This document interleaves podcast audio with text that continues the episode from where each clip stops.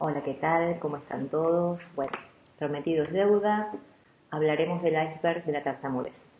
Desde mi propia perspectiva, ¿sí? Así que bueno, yo les había puesto unos posts en Instagram y en Facebook. El primero decía, ¿qué sabes sobre tartamudez? No es solo lo que ves, ¿lo sabías? Mira el iceberg.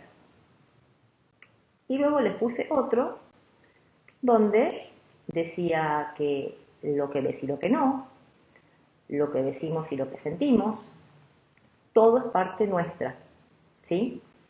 Así que bueno, lo pensaron, lo analizaron, y esto se lo pregunto tanto a gente fluida como a gente que no, porque bueno, hay, muchas personas con tartamudez que no conocen el iceberg y las personas que no poseen esta característica, obviamente que tampoco la conocen.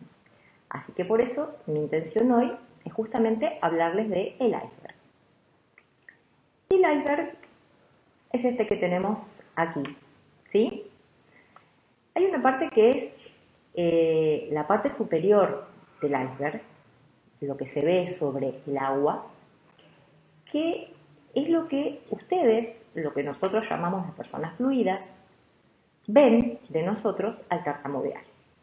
Ustedes pueden ver bloqueos, pueden ver prolongaciones, pueden ver mucha fuerza, pueden ver repeticiones de palabras, pueden ver un cambio de palabras, quizás ustedes no se dan mucha cuenta, pero a veces queremos decir una y la cambiamos por otra, por miedo justamente a esa traba.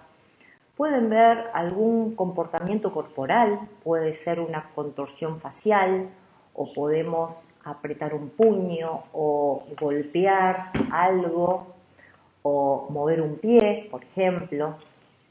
Pero esas son todas las cosas que pertenecen al lenguaje corporal, ¿sí? Es la fuerza que nosotros estamos haciendo para poder sacar una palabra, sacar una frase, sacarnos de encima ese pensamiento que tenemos y queremos decir. ¿Sí? Eso en general es lo que ustedes ven, es la puntita del iceberg. Es una cosa muy chiquitita. ¿Por qué? Porque lo que está debajo del agua, lo que ven debajo, es lo más importante. Y es lo que la gente justamente desconoce que son todas nuestras emociones, nuestros sentimientos. Es todo lo que tenemos dentro nuestro y es provocado justamente por la parte visible, por nuestra tartamudez. Veamos algunas. Tenemos las llamadas evitaciones. ¿Qué son las evitaciones? Yo evito hablar. ¿Por qué? Porque tengo miedo. Tengo miedo de tartamudear. Eh, me siento inferior, me siento una persona que no puede lograr cosas por mi forma de hablar. También tengo la parte de humillación. Y sí, ese es un tema que da para largo, porque justamente me siento humillado por los demás. Muchas veces el bullying, las burlas, eh, las risas, el que hablen detrás nuestro, alguna persona, una risita por ahí.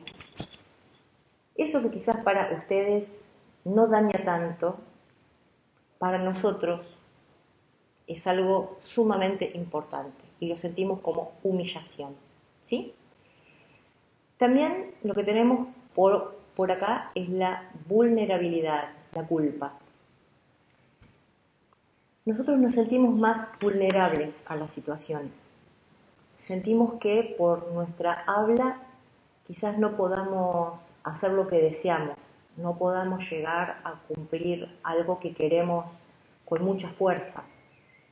Y nos da culpa, nos da una culpa interna, una sensación de si yo no tuviera, quizás podría. ¿Sí?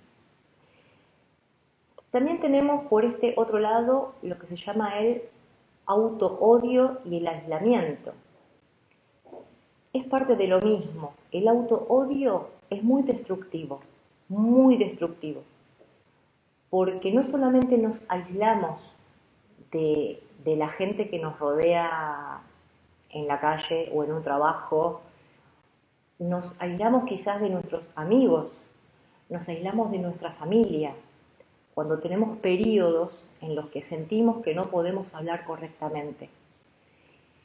Y eso es justamente el auto-odio. Nos sentimos tan mal, tan mal, porque tenemos días malos, sabemos que la tartamudez es cíclica. Cíclica significa que a veces estamos bien, a veces estamos mal, a veces hablamos bien, a veces hablamos mal. Entonces ese auto-odio hace que nos culpemos, tengamos bronca con nosotros mismos y nos aislemos hasta de nuestros seres queridos. ¿Por qué? Porque tenemos miedo, que es el otro punto que tenemos más abajo. Tenemos miedo de mostrarnos tal cual somos. Tenemos miedo de salir y decir que tenemos tartamudez, que no es nada grave, es una forma de comunicación, no es una enfermedad, no es una patología, no es eh, ninguna cosa rara, es una característica y no me lo voy a cansar de decir, que es nuestra característica particular de hablar, nuestra forma de comunicarnos, ¿sí? Con saltitos, con prolongaciones. Pero eso a muchas personas que aún no han comenzado el camino de la aceptación de esta característica, todavía les da miedo, entonces se encierran, ¿sí? ¿Y qué tenemos también dentro de este iceberg de emociones internas? Tenemos una pérdida de control. Ya dije, la tartamudez es cíclica, pero también es involuntaria. Si la, tartamudez es involuntaria, significa que yo no la puedo controlar, no tengo manera de controlarla. A ver, yo puedo hacer muchos ejercicios eh, por medio de un fonoaudiólogo, los puedo aplicar, pero por más que los aplique, yo tengo que ser consciente que voy a tener días que los pueda estar realizando y me salgan bien en momentos y en situaciones de tensión, en momentos de estrés, en momentos donde tengo presión en el ambiente o en el entorno en el que me estoy desarrollando. Y hay días en los que, por más que yo desee aplicar los métodos fonoaudiológicos que me enseñaron, no voy a poder entonces tengo esa pérdida de control y esa pérdida de control me causa un sentimiento, una emoción interna de frustración, que es lo que tenemos del otro lado del altar. Tenemos frustración, nos da bronca, nos da bronca no poder ser como los demás. Las emociones es una parte fundamental en toda persona con tartamudez. Por eso es tan, pero tan importante que nos escuchen. Que nos escuchen cuando nosotros queremos expresarnos. Es fundamental que nos den tiempo.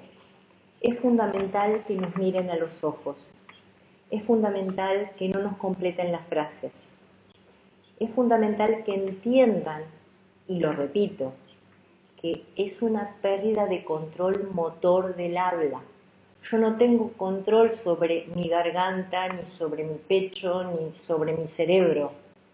La tartamudez aparece, por más que yo intente a veces controlarla con ejercicios, en momentos que quizás yo no deseo. Entonces, trátennos como a cualquier persona porque no tenemos nada No tenemos ni siquiera ninguna diferencia cognitiva. ¿sí? Hay estudios donde eh, eso está avalado. Entonces, todos esos sentimientos que nombré, que nosotros sentimos de inferioridad, de humillación, de miedo, de ansiedad, de rabia. Son todos sentimientos internos provocados un poco por el exterior, ¿sí? Por cómo nos miran ustedes o cómo nos tratan ustedes, y otro poco por nuestra propia percepción, por lo que nosotros vemos de cómo somos por nuestra forma de hablar. Y yo invitaría a todas las personas con tartamudez a que cambien esa percepción de la tartamudez. La tartamudez es una característica, es una forma de comunicación, no es nada malo, no representa impedimento en ningún ámbito. El único impedimento lo ponemos nosotros. Nosotros somos los que nos autolimitamos. Aunque mucha gente nos hace limitar cuando nos burla, ¿no es cierto? Pero bueno, eso es harina de otro costal, como se dice aquí en Argentina. Em, bueno, espero que con este pequeño videito les haya clarificado un poco la parte de las emociones que tenemos nosotros, las personas con tartamudez, y que son quizás más importantes de lo poquito que ustedes ven sobre el iceberg. Nos vemos pronto. Si te gusta lo que estás escuchando, suscríbete a Spotify, seguime y también te espero en YouTube.